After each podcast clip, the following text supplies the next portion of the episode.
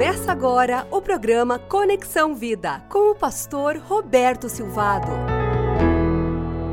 Uma igreja que agrada a Deus é uma igreja que aprendeu a viver em comunidade, onde existem relacionamentos significativos que refletem o amor de Deus, refletem a misericórdia de Deus, refletem o poder de transformação que nós encontramos no Espírito Santo de Deus. O diabo trabalha dioturnamente para que a igreja, os irmãos em Cristo, não consigam conviver uns com os outros.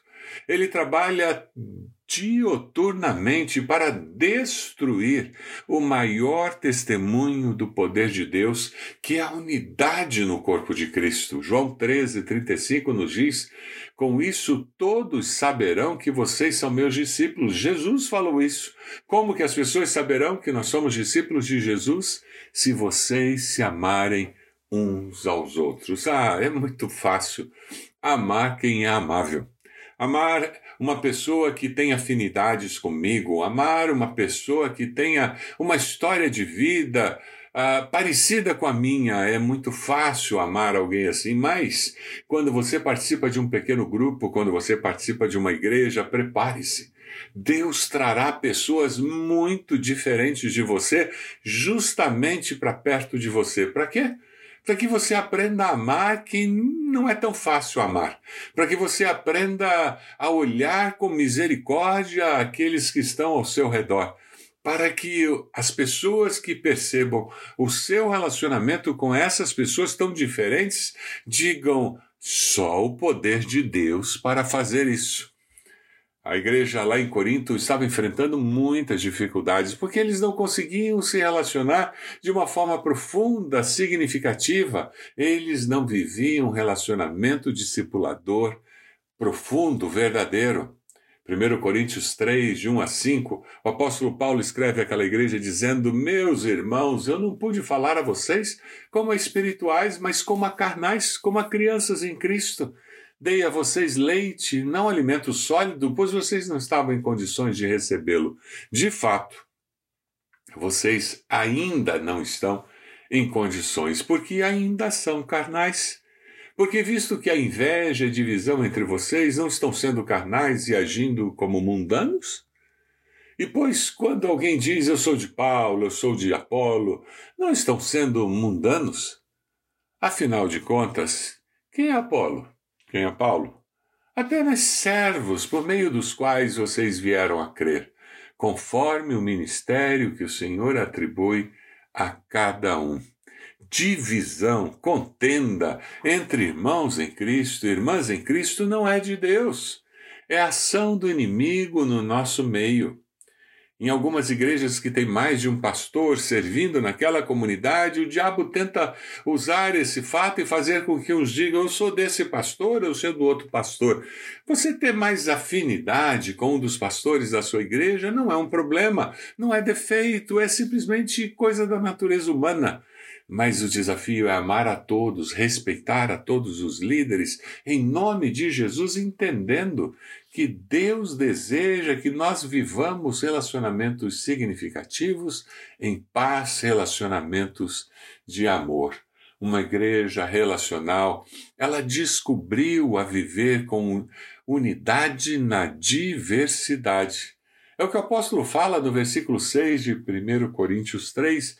Eu plantei, Apolo regou, mas Deus é quem fez crescer, de modo que nem o que planta, nem o que rega são alguma coisa, mas unicamente Deus que efetua o crescimento. Paulo está falando da diversidade que existe no corpo de Cristo. E ele está falando da necessidade de termos unidade nessa diversidade.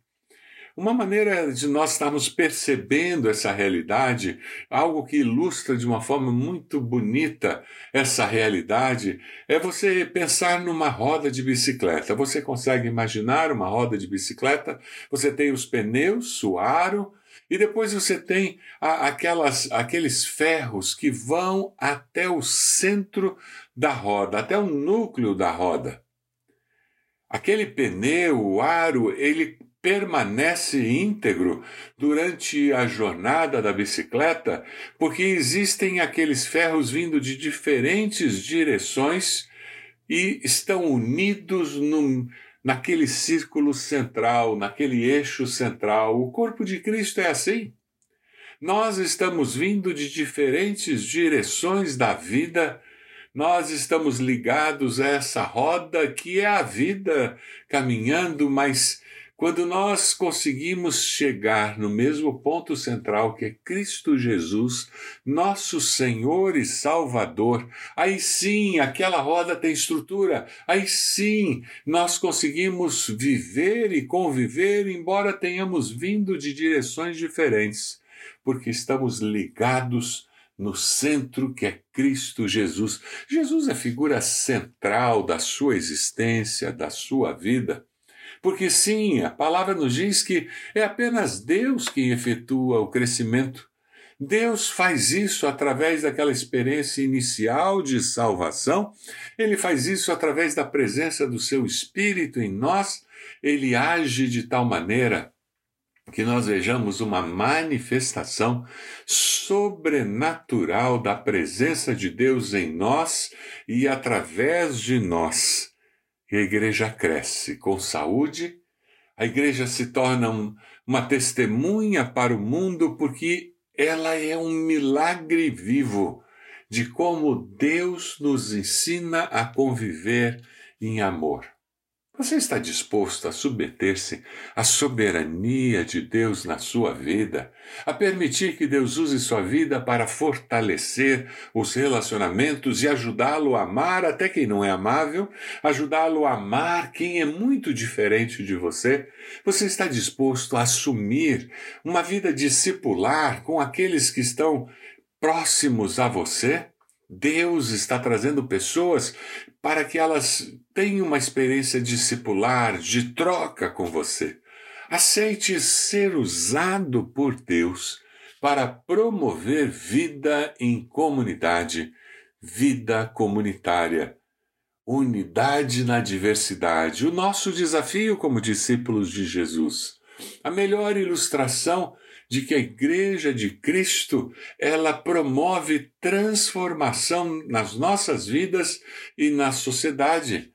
Quando nós aprendemos a permitir que Deus produza esse milagre em nós, nós descobrimos que Deus faz mais do que nós pedimos ou pensamos.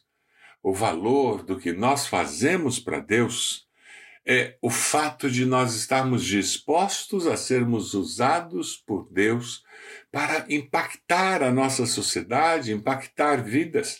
Deus está muito mais interessado em como você serve a Ele do que exatamente o que você está fazendo ou o resultado que terá. Deus está mais interessado na transformação do seu caráter quando você está fazendo alguma coisa do que naquele grande projeto que a sua mente criou. Eclesiastes 9, 10 nos diz: o que as suas mãos tiverem que fazer, que o façam com toda a sua força. Faça da melhor maneira possível, faça para Deus. O valor do serviço a Deus não está no serviço, está no fato de Deus aceitar isto que nós fazemos como uma expressão de amor e gratidão a Deus. Onde você está servindo a Deus na sua igreja?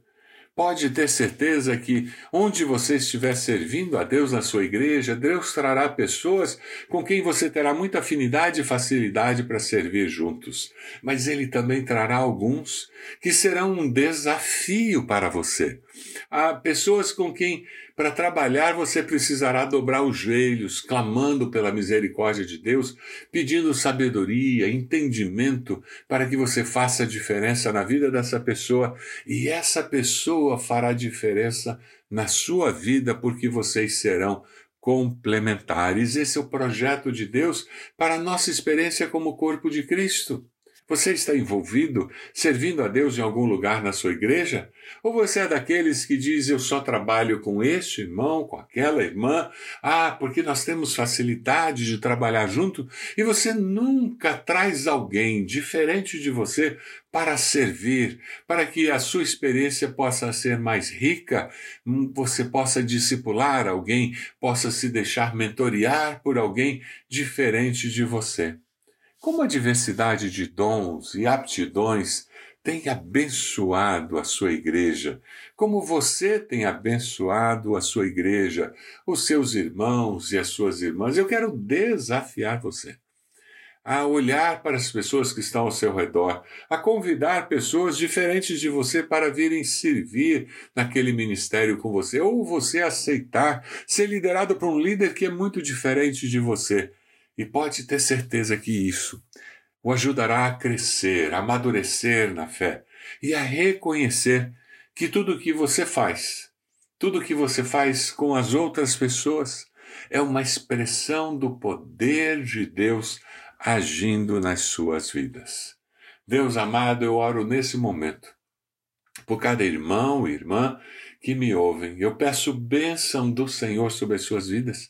Peço, Deus, que eles experimentem essa manifesta manifestação do teu poder, ajudando o Senhor, ajudando o Senhor a aceitarem pessoas diferentes, a conviver com pessoas diferentes, a buscarem unidade na diversidade, por reconhecerem que tem o mesmo Senhor e Salvador, Cristo Jesus. Eu oro em nome de Jesus. Amém. Que Deus abençoe você, abençoe sua família, Deus abençoe a sua igreja. Que você possa ser instrumento de Deus para que a sua igreja seja abençoada. Você acompanhou o programa Conexão Vida. Acesse bacacheri.org e conheça um pouco mais da IBB, uma igreja viva.